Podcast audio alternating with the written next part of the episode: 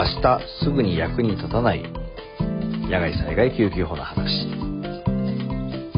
災害や事故は突然にやってくるものです。山奥や離島悪天候で起こるハプニングをいかにして切り抜けるのか。決して無関係ではいられない災害や事故に遭った時に大切な仲間や居合わせた人の命を助けられるかもしれない。そんなラジオをお届けします。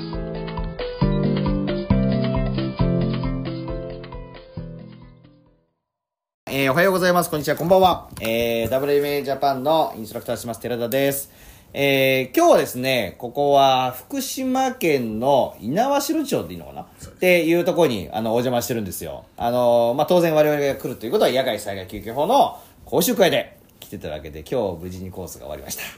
ああ、いいコースでしたね。イエーイ合格やったー今日ね、あの、インストラクターのメンバーたくさんいるんで、ちょっとあの、たくさんあのパチパチって聞こえたと思うんだけど、あの、紹介しましょう。じゃあ、えー、一つちょっと自己紹介をお互いにどうぞ。はいじゃあ、皆さんおはようございますこんにちはこんばんはインストラクター研修生の高橋大輔です大ちゃんですよろしくお願いしますはーい。こんにちは、ぺこまです。こんにちは。こんにちは。はい。あ、俺？俺もですあ、あ、あのー毎度おなじみガメラでございます。吉沢です。あの、僕は今回、あの、仕事じゃなくて、たまたま近く通りかかったので、みんな頑張ってるかなと思って、あの、覗きに来たら、なんか商業者役やれとかって雪の中に、あの、埋まって30分ぐらい、あの、冷たい思いをさせられたという。いや、というか、ガメラさんが来て、来ちゃったせいで、なんだかね、緊緊張しちゃったよね。ねえ、インストラなんクションか、ちょっと肩こりが。いやいやいや。せっかく楽しくやってたのに、やガメラ来ちゃったよ、みたいなね。何言ってるんですか？まあでも、あの、今回もね、てベーシッククラスをやったわけですよ。対象者は、バンダイ国立公園って、この辺のね、国立公園で、バンダイ朝日国立公園か。で、えー、まあ、アウトドアガイドを、えーやってる人、もしくはこれからそうやろうとする人たちに向けて、あのや、やろう、や、やりましょうと。で、今回、興味深いのはね、環境主催が、主催団体がね、環境省なんですよ。うん。国、国ですね。国です。すごい国。そう。なんかこれまでも環境省に関係する方がコースにいらしたりとか、あのーなんかこういうなんていうの実施することに興味を持ってくださった方はまあ多々いたんですけど、まあ、直接環境省がやっぱり主催団体としてコースを作ってくれたのは初めてなんですね。これ結構かさりげなくやってきたけど画期的な一歩かなというふうに考えてます。しかもね今回まあ福島猪苗代町ですけど実はこれに先立ち、えーやはり猪苗代バンダイで体験セミナーをガイドさん向けにやりそして、えーご存知の方いるかもしれませんが浄土平というところで WFA コースをやりまたまた猪苗代町で WFA コースをやるということで初めて環境省の事業としてやるにしてはまあ本数やったよね それは結構なボリュームでやってきたっていうことはありますね。でなんかこうなんでこういう話になってるかっていうこともちょっとその紐解いてみてもいいかなと思ってるんだけどあの環境省の政策の中に、えー国立公園が日本の中に何個もあるんだってねあるんだけど世界基準世界水準のナショナルパークを目指すっていう大きなテーマがあるんだそうです環境省の中に。でじゃあさそれを実現させましょうってなると世界基準世界標準って何？みたいな。ナショナルスタンダードって何？みたいな話とかになってくわけだよね。国立公園って大体レンジャーっていう人たちがいるんだよね。でまあ、もちろん日本の国立公園にもレンジャーがいるんだけどそれってつまりナショナルパークとして世界的に認められてるレンジャーと日本のレンジャーって同じじゃないの？っていう話？そいやえっとねそうそれももちろんあるかも、名前は一緒だけど、その持ってる職能とかっていうのは、まあ、実際北米のレンジャーと日本のこのレンジャーっていうのは役割も違うし権限も違うし、まあ、とにかく人数も規模も全く違うわけ、まあ、それがいいか悪いかっていう話ではなくて、まあ、そういうのもある。でさっきのナショナル世界基準にに合わせると,、えー、とそれに合わせてハードの整備とかもやっぱ国は今頑張ってやってるっていう面もあるんだけど、当然誰が遊びに来るのって言ったらまあ人間なわけじゃない。でお客さん。で誰がそこであそのガイドするのっていうとやっぱりこう人間がやるわけじゃない。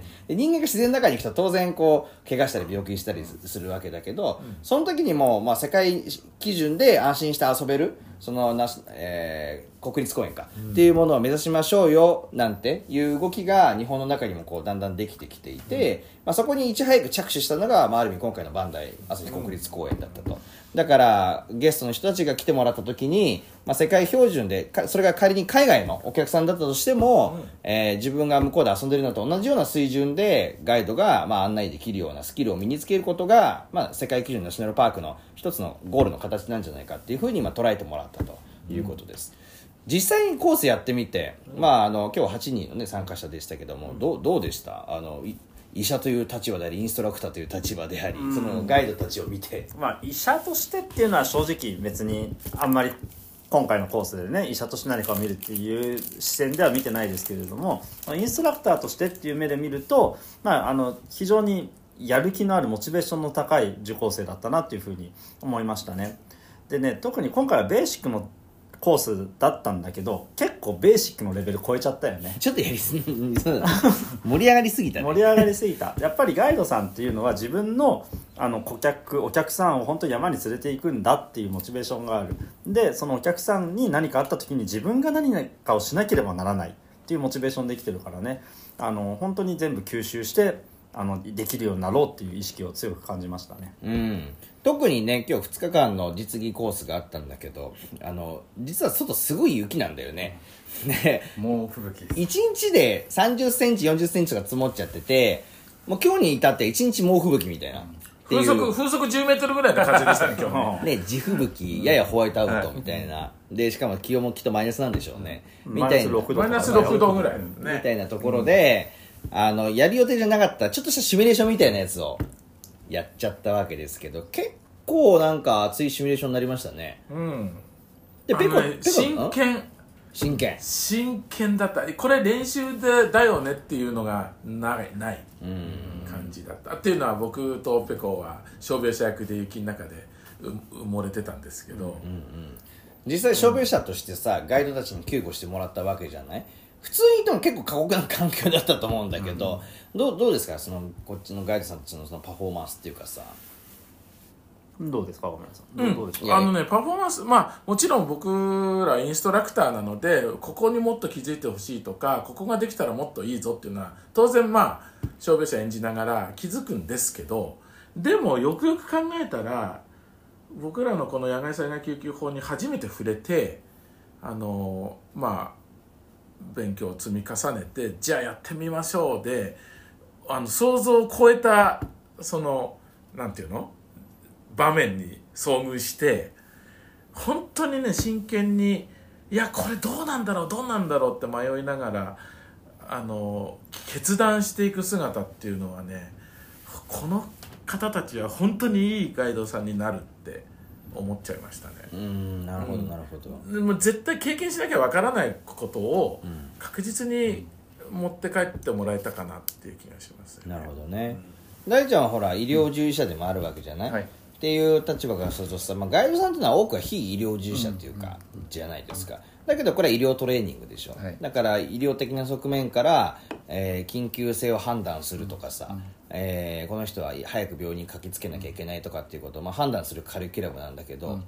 前きちょっと別の医療従事者から聞いた話はさ非医療従事者がここまでのその判断ができるようになるっていうのはそれ自体にすごいうん関心があるみたいな話をしてもらったんだけど、まあ、医療従事者って立場から見てなんか思ったところとかありますか？いやもう純粋にもうガイドさんはじめこのここまでのスキル判断をができちゃうっていうことに対して本当にリスペクトしかないです。でこれをじゃあ病院の中に持っていった時にもし看護師、ね、自分を含めてやってきた時に同じようにできるかって言ったらどうだろうって思いますね。だからそれぐらい本当にリスペクトだしなるほどね。うんはい。それうん。それは看護師もそうかもしれないし医者もそうだね、医者が今回ガイドさんたちがやったのと同じ環境にポンって医者を放り出したらあんなパフォーマンスお医者さんできないですからね、あそうなの。まあまずできないだろうね、へまあそういった意味では、まあよくできたカリキュラム、自分たちで言うんだけどよくできたカリキュラムだなって。まあに今回実感、改めて実感したところでもあるかなってことですけど、まああの、こんななんていうの、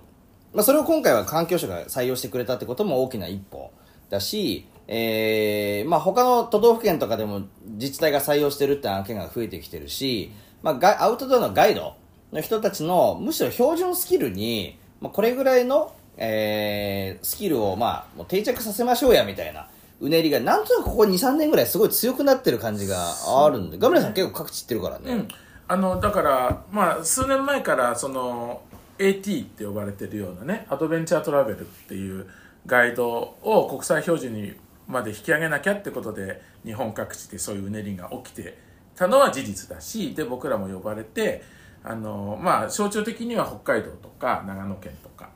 ででもそれって結構